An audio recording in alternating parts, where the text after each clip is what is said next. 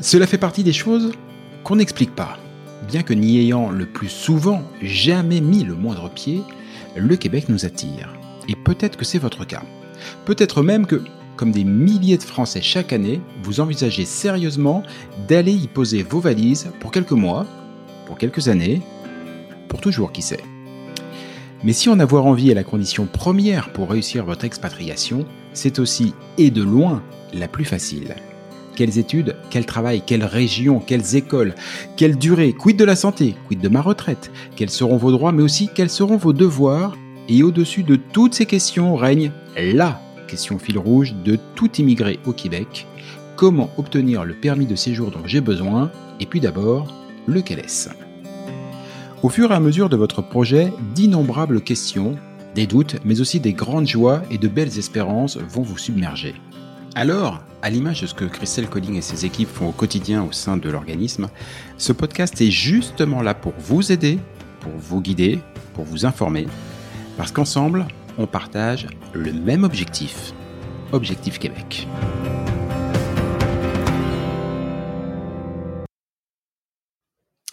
Salut à tous, Objectif Québec, le podcast épisode 27.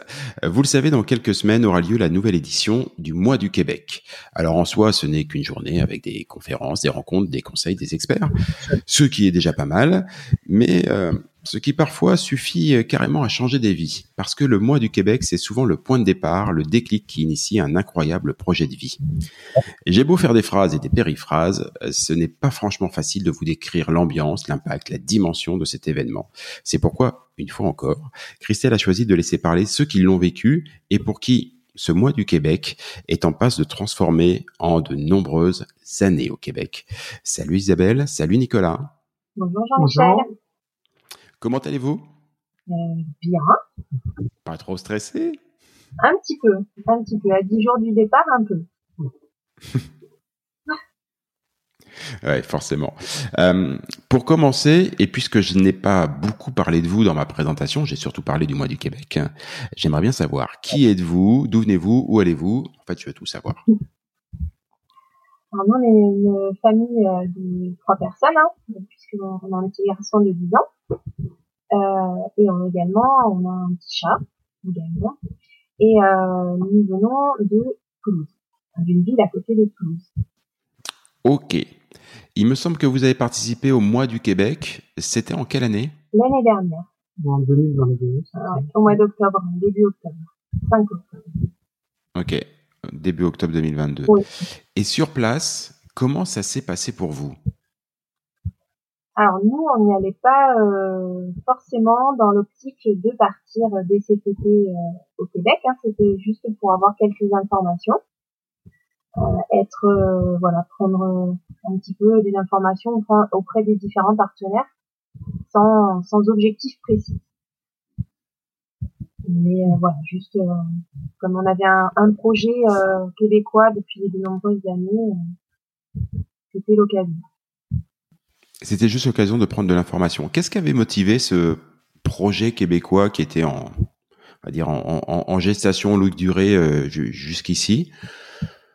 Bah, Pourquoi ça vous était venu à l'idée de dire euh, peut-être qu'un jour, si on a l'occasion, on, irait poursuivre notre vie au Québec? Bah, Un petit peu comme tout le monde, euh, la découverte des grands espaces et découvrir une nouvelle vie à l'étranger pour ma part, c'est surtout ça, essayer de faire une, une expérience en expatriation euh, et voir voir ce que ça donnait sur place. Moi, j'avais essayé euh, de faire une d'avoir une mobilité euh, parce que je travaillais dans une entreprise qui a une antenne sur place et j'ai essayé pendant le Covid. Il n'y a pas eu d'opportunité qui s'est faite. Donc on a dit on va voir comment faire si on a d'autres solutions. Et c'est là qu'a commencé à germer euh, la petite idée d'un départ euh, d'un départ au Québec. Et c'est comme ça que vous vous retrouvez au mois du Québec et que vous avez rencontré Christelle. Vous m'avez un petit peu décrit l'état d'esprit, j'allais dire euh, plutôt à la cool et détendu dans lequel vous êtes arrivé. J'aimerais bien connaître l'état d'esprit dans lequel vous étiez quand la journée s'est terminée. Une excitation. Euh, Oui, on a vu que les choses pouvaient être un peu plus concrètes. Euh, oui, parce que parce qu'en fait, à l'issue de la journée, en fait, euh, euh, c'était clair et net. Moi, je partais pour un, un permis d'études et ce qui permettait à Nicolas de partir en permis de travail ouvert. Donc, en fait, ça nous a voilà boosté et puis surtout que les critères nous ont dit, ben, allez, go pour partir été 2020. Cette seule journée a, a suffi à cadrer à ce point-là le projet? Parce que, ce qui je comprends bien, vous arrivez plutôt euh, en mode euh, on va choper des infos. Et vous ressortez de cette seule journée en disant ok alors moi je sais je reprends des études. Euh, Nicolas lui il va avoir un permis de travail ouvert. On lance le timer c'est bon. Été 2023 on y va. Tout ça en une seule journée. Oui. On va dire qu'il y a une bonne oratrice qui, a su convaincre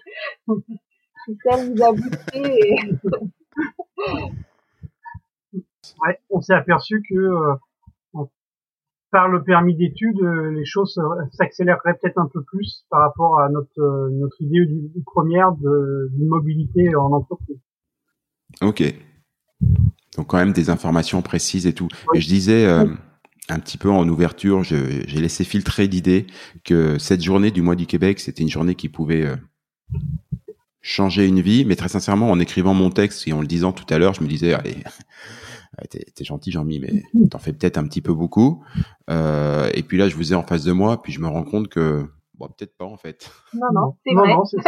c'est tout à fait ça. C'est vraiment la journée qui a qui a fait que euh, notre projet s'est mis en route et euh, dès, dès, le soir même, euh, moi j'ai regardé tout par rapport aussi à ce que je faisais actuellement, voilà, ce qui pouvait être possible qui pouvait me plaire, dans quelle étude je pouvais repartir.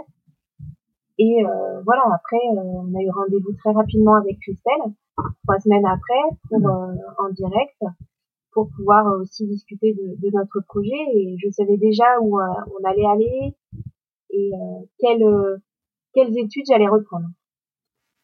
Déjà extrêmement cadré. tu disais le rendez-vous en, en, en, bon français, en one-to-one que tu as eu avec Christelle, enfin que vous avez eu avec Christelle, c'était trois semaines après le mois du Québec. Alors c'est vrai que j'en discute souvent avec elle. Elle me dit que le mois du Québec, c'est à la fois euh, passionnant, euh, riche et relativement épuisant parce que c'est dense aussi pour elle, mais que c'est rien par rapport aux semaines qui suivent parce que voilà, forcément, bah, il faut lancer toutes les, euh, euh tous les accompagnements trois semaines, trois semaines d'attente pour pour ce rendez-vous. Et ça s'est passé comment après? Parce que bah c'était tout ça, c'était en octobre, début novembre de l'année dernière, de 2022. On enregistre ce, cet épisode. Euh, on est on est fin juin. Il s'est passé beaucoup de temps. Qu'est-ce qui s'est passé? Quels accompagnements vous avez eu Quels services vous avez pu bénéficier? On avait eu besoin Ça se trouve, vous n'avez pas eu besoin de grand-chose, qu'a priori c'était déjà très vite, très cadré. Euh, comment ça s'est passé tous ces mois de travail et de préparation? En effet, c'était cadré dans le sens où on savait vers où aller, mais après, c'est le souci de comment y aller. Donc, euh, c'est vrai que lors de notre entretien euh, avec Christelle, donc elle m'a donné des pistes sur pour l'inscription, puisque moi, je pars en études euh, dans un cégep sur Sorel Tracy. Donc, elle nous a donné la façon de faire. Après, nous avons eu aussi le début des visios, puisque nous avons été inscrits justement sur un, un groupe euh, Facebook euh, où euh, tous ceux qui partent là cette année sont inscrits. Donc c'est vrai que grâce à ces vidéos, nous avons pu découvrir des partenaires, notamment le cabinet Barou, avocat en immigration, qui nous a permis vraiment de savoir tout ce qu'il fallait mettre en place pour notre immigration, la demande de CAQ, la demande de d'être d'introduction, tout ce qu'il fallait. Quand vous avez discuté avec Nadia dans ce dans ce, dans ce process-là, j'y reviens, je m'arrête parce que moi j'ai vu quand même que le euh, qu'au Québec et au Canada, puisque c'est tout ce qui est immigration est de, principalement de la responsabilité du Canada plus que du, du, du Québec, en tout cas en tout cas au départ. Euh, il y a eu pas mal de, de changements et de tergiversations gouvernementales, ministérielles euh, et, et autres.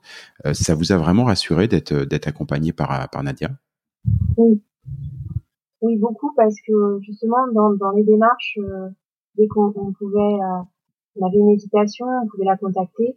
contacter ses, collaboratrices et du coup nous donner vraiment les bonnes indications, tout ce qui était nécessaire pour vraiment avoir les bonnes informations pour faire nos demandes. Dans ce parcours de, je vais essayer de compter et de pas me tromper, de neuf mois à peu près, vous avez jamais douté Il n'y a pas un moment où vous êtes dit, oh, on stoppe tout là. Je sais pas ce qui s'est passé en octobre l'année dernière. On, est tombé de l'arbre, on s'est lancé dans un truc. Allez, on arrête. Vous avez douté ou non? Ça a été clair, limpide et jusqu'au bout, euh, jusqu'à aujourd'hui, euh, c'est une évidence. Alors en fait, euh, moi j'ai douté à un moment parce que le Cégep m'a envoyé un courrier comme quoi que je devais payer tous les frais d'inscription liés justement à nos études. Et alors que Christelle nous avait dit que nous, en tant que mhm. Français, nous n'avions que les mêmes frais que les Québécois, hein, en fait, à régler. Et euh, là, en fait, j'ai vraiment douté parce que euh, on s'est dit que si c'était ça, financièrement, financièrement, on pourrait pas. Et donc euh, là, ça a été vraiment un gros doute.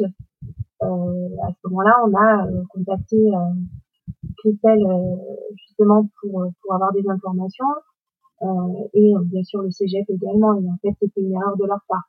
Mais c'est vrai que ça a été une journée de gros doutes et de gros stress parce que là, ça mettait euh, un point final à tout. Quoi.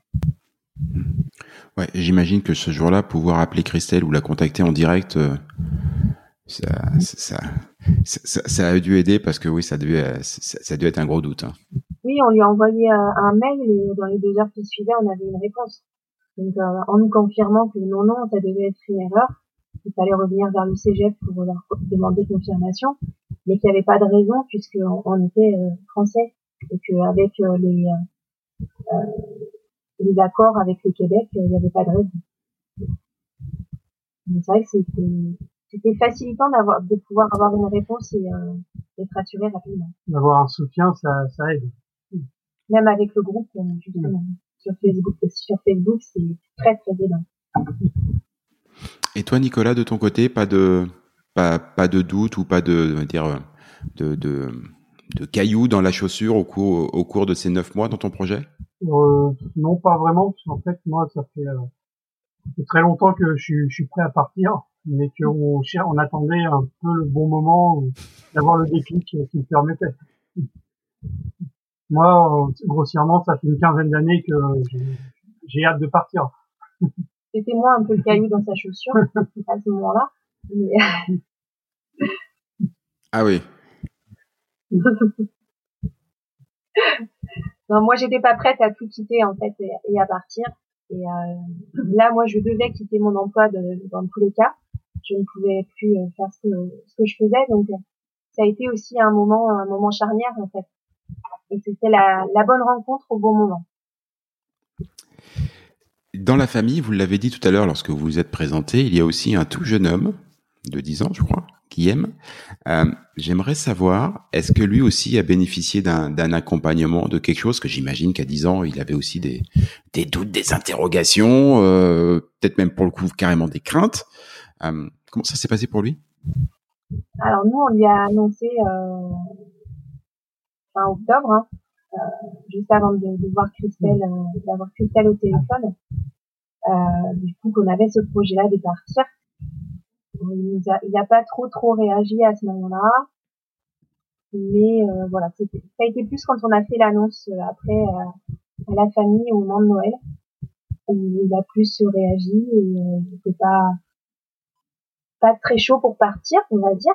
Tout quitter, quitter sa maison, la seule qu'il avait connue, mm Et puis c'est vrai qu'il y a eu une visio un petit peu déclic aussi hein, pour lui. Mm la, la visio euh, de fin janvier avec les enfants, une visio spéciale enfants, euh, où on rencontre euh, justement ben, nos enfants peuvent rencontrer des enfants d'expatriés qui sont là-bas. C'est vrai que ça c'est une c'est une super visio parce que ça permet aussi de, de les rassurer. C'est vraiment une bonne voilà, toutes les visios ont un point particulier et sont vraiment top et rassurantes aussi. Et là, aujourd'hui, à quelques jours, semaines du départ, il est un peu plus à l'aise? Un peu plus à l'aise avec l'idée dans les faits très stressé. Après, il a, il a compris que là-bas, les, les, enfants étaient très avenants, donc de ce côté-là, ça lui fait pas trop peur. Mais je pense que c'est la, la, découverte de quelque chose de nouveau qui, qui le stresse. Vous allez voir, d'expérience, je peux vous dire que deux mois après votre arrivée, il vous engueulera en vous demandant pourquoi vous n'êtes pas parti plus tôt avec lui, tellement c'est bien. Euh, seulement. si demain vous deviez rencontrer un, une famille française qui souhaite partir au Québec euh, et qui vous dit bon non moi je pense pas avoir besoin d'une aide non moi ça, ça, va le faire j'adore la paperasse administrative c'est mon truc euh, qu'est-ce que vous lui diriez? Que, que l'aide est quand même euh, indispensable euh, et rassurant. Après, euh, je dis ça, mais c'est un peu le discours que j'ai eu avec un collègue avec qui on en parlait, et, qui, qui, pense aussi à partir. Mais, mais oui, si d'être accompagné, c'est très rassurant et, et surtout ça apporte, comme dit Christelle, les vraies réponses. Oui. Les vraies réponses pas ce qu'on trouve, ce qu'on peut trouver à droite à gauche sur les sites, sur les forums, sur les groupes, euh, euh, sur Internet, euh, il y a beaucoup de choses qui se disent et qui sont pas vraies. Et puis, il y a des choses qui sont vraies pour certaines personnes, qui ne le sont pas pour d'autres. Donc, c'est vrai que l'accompagnement, que ce soit avec avec le cabinet Barou, avec et aussi pour pour Internet, pour pour la voiture, pour le logement, plein plein de choses qui sont importantes et qui mais euh, pas forcément les informations, en tout cas pas forcément les bonnes. Et euh, Christelle nous apporte les bonnes. Donc c'est quand même rassurant et de pouvoir en discuter avec les autres également. Isabelle, Nicolas, vous l'imaginez comment votre nouvelle vie au Québec? Pour l'instant, on n'imagine euh, pas, pas grand-chose. On attend de voir euh, comment ça va se passer et euh, surtout une première phase d'observation et d'adaptation. Après, euh, je dirais nous, nous contrairement à certaines personnes qui partent dans l'optique de vraiment avoir la résidence permanente et de s'installer définitivement, nous on y va, on voit les trois ans et, et on réfléchira après. Euh. On, veut, on veut voir un petit peu comment comment ça se passe. Après, euh, la vie là-bas, on espère en tout cas moins moins stressante qu'en France. Et euh, avec une qualité de vie euh, meilleure aussi, même pour, pour notre fils, tout simplement. De pouvoir passer des bons moments aussi euh, en famille. Quand je vous écoute, euh, comme ça, euh, raconter un peu votre état d'esprit à quelques heures du départ, je pense à Christelle qui n'est pas sur le podcast aujourd'hui et qui insiste très souvent sur l'idée de faire de monter son projet comme un entrepreneur, d'être entrepreneur de, de, son projet. Et dans les entrepreneurs, ce qu'on appelle les start aujourd'hui, euh, il y a une phrase un peu culte qui est test and learn, euh, essayer et puis euh, et puis apprendre pour voir après euh, ce que ça peut donner. C'est exactement votre état d'esprit. Vous êtes de beaux entrepreneurs. Isabelle, Nicolas, je vous remercie beaucoup pour ce temps accordé et puis euh, bah, je vous souhaite tout le bonheur du monde de, de l'autre côté de l'Atlantique. Merci, beaucoup, Jean-Michel. Merci beaucoup. À bientôt. Ciao.